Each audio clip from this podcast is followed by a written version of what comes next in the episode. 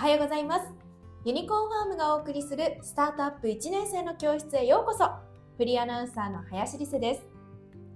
この番組はスタートアップ企業を考えている人や転職を考えている人新規事業に関わる人に向けて企業に必要なスタートアップの基礎的知見をお伝えしていきます。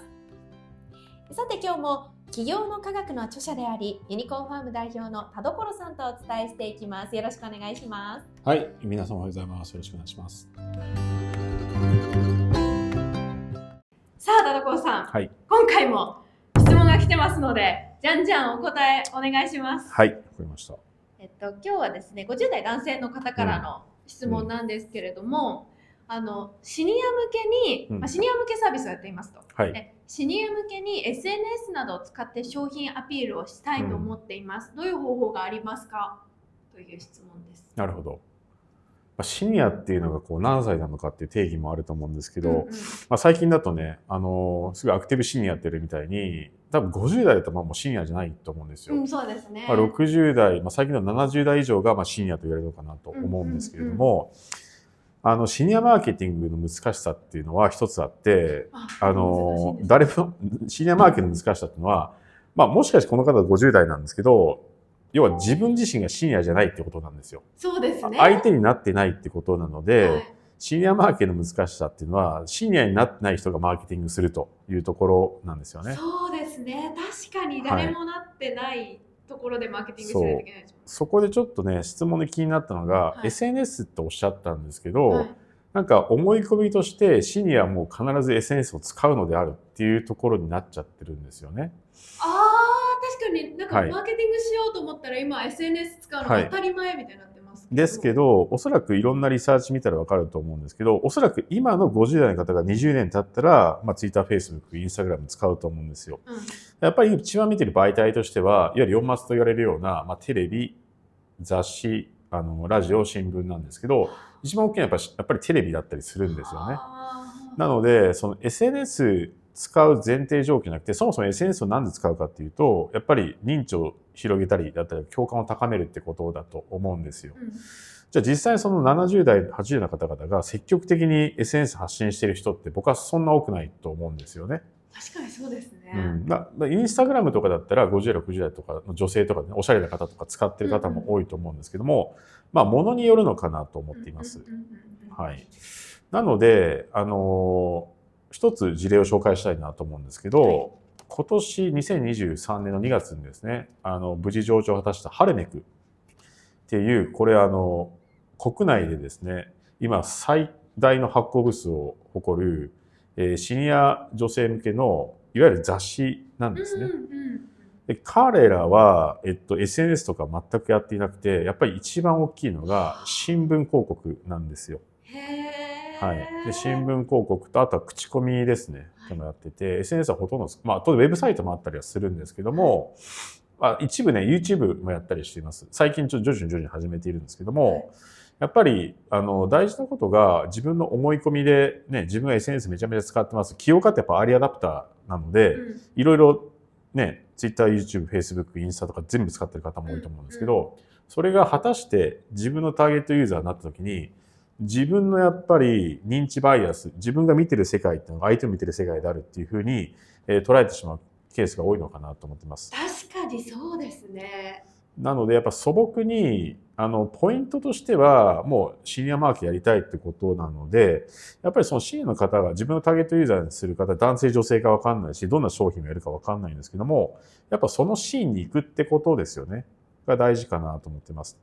で、例えばハルメクの非常に面白い事例として、これ編集長山岡さんって方がね、入られてから、めちゃめちゃ伸びたんですよ。これ YouTube チャンネルで別であるのでまだ見ていただきたいなと思うんですけども、あの、彼女たちがやって非常に素晴らしいなと思うのが、なんかこう、シニアの方々って、特に、なんていうんですかね、物を書くのが好きらしいんですよね。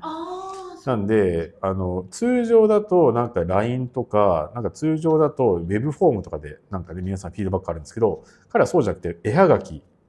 ご意見はがきですね。っていうのが年間、あ年間通して3万枚、毎月3000枚届くらしいんですよ。しかもこれ手書きなんですよね。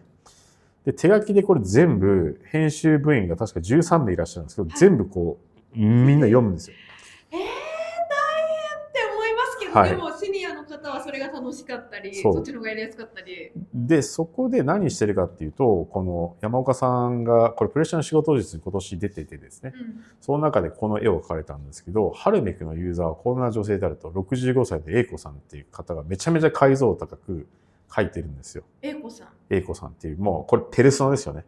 ハルメクの読者はこの人である。で、なんか例えば特集やるときに、なんかこの人をこう召喚呼び出してきてですね、会話するらしいんですよ。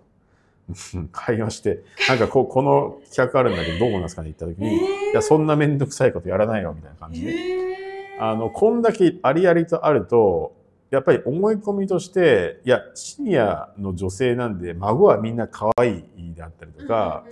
なんか、なんていうんですか、アクティブじゃない、恋愛には興味ないって思い込みあるじゃないですか。うんで、全くそんなことないんですよね。いや、孫もうざいわと思うし、なんか恋愛の話が一番このハレメが人気があってサーバーがダウンするとか。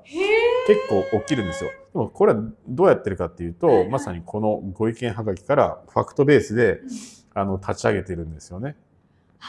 はい。なんかそうですね勝手なシニアはい女性のイメージが作り込まれてたな、自分の中でっていうのが今分かりました。だからそのあたりのやっぱ定性的な、やっぱり徹底的な理解ですよね。うんうん自分じゃないからこそ、やっぱり徹底的に理解していくのが大事かなと思ってて、思い込みが当たってる部分もあると思うんですよでも半分外れると思うんですよね。うんでも逆に、その、他が気づいてないところに自分たち気づくので、これ競合優先につながると思うんですよね。はあなんで、徹底的にやっぱりその一時情報というか集めることが大事なのかなと思っています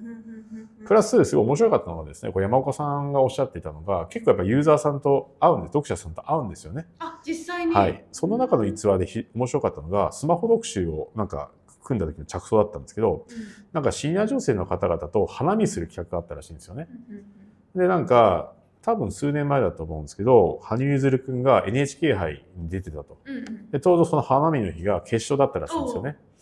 で、シニア女性の方、羽生結弦くん大好きだったんで、みんな気気になってるんですよ。うん気になって、なんか花見弁当とか心ここにあらずだった感じだったんですね。でも普通に考えたら、皆さん手元にスマホあるんですよ。うん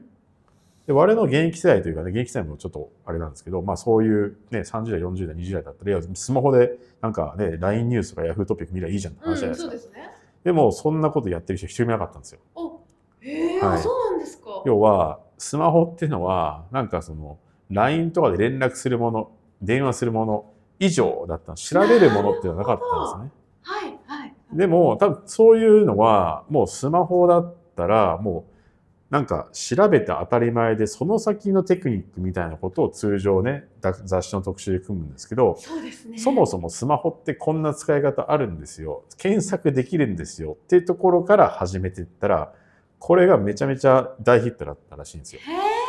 そっか。そう。それは気づかないなかなか。やっぱりこれってやっぱり現場に行って観察したところ、話題に上がるけどスマホ使いこなすのにやっぱギャップがあったというところだったんですよね。でこういうのもやっぱり、なんていうんですかね、なんか自分の中で勝手に、いや、スマホぐらい使えるだと、先ほどの SNS だったんですけど、SNS 使う前提でもう書いてるじゃないですか。うんうんそうなると、もうそのとこしか取り込めないと思うんですけど、、うんうんでももしかしてそうじゃなくて SNS で使う前のの情報集めですよね。旧来型のやっぱり情報集めたりとかしてると思うんで、そこをやっぱり、あの、一時情報とか現場で集めていくのが大事かなと思ってます。はあ、それはやっぱり会って実際に話を聞いてそうですね。っていうのが大事あですねうん、会って話を聞くのもそうですし、やっぱり観察してみることですね。ああ、なるほど。うん、なんで実際にその何か情報を集める、SNS で多分情報を集める、発信すると思うんですけども、実際それどうやってるのかですよね。で、それが多分 SNS 上だと当然 SNS に、えっと、入ってる人が前提だと思うんですけども、まあ例えばね、わかんないですけど、まあ普通にこうインタビューとか設定してもいいと思うんですよ。それで普段の情報ってどうやって集めてますかねみたいな感じで、こうね、なんか日々のオペレーションとか日々やってることを書いてもらったりとか、日々見てる媒体全部持ってきてくださいってことを言ったりとかしたら、もしかして SNS って全体の1%かもしれないですよね。うんうん、そうなったら、多分その情報はそ、要はそこにいなくて99%がテレビとか新聞かもしれないというところですね。まずそこの、なんか、えっと、一番思い込みが発生しちゃってるんですけど、そこはやっぱり拭うのが大事かなと思ってます。なるほど。ということで本日はシニアのマーケティングについてお話を伺いました。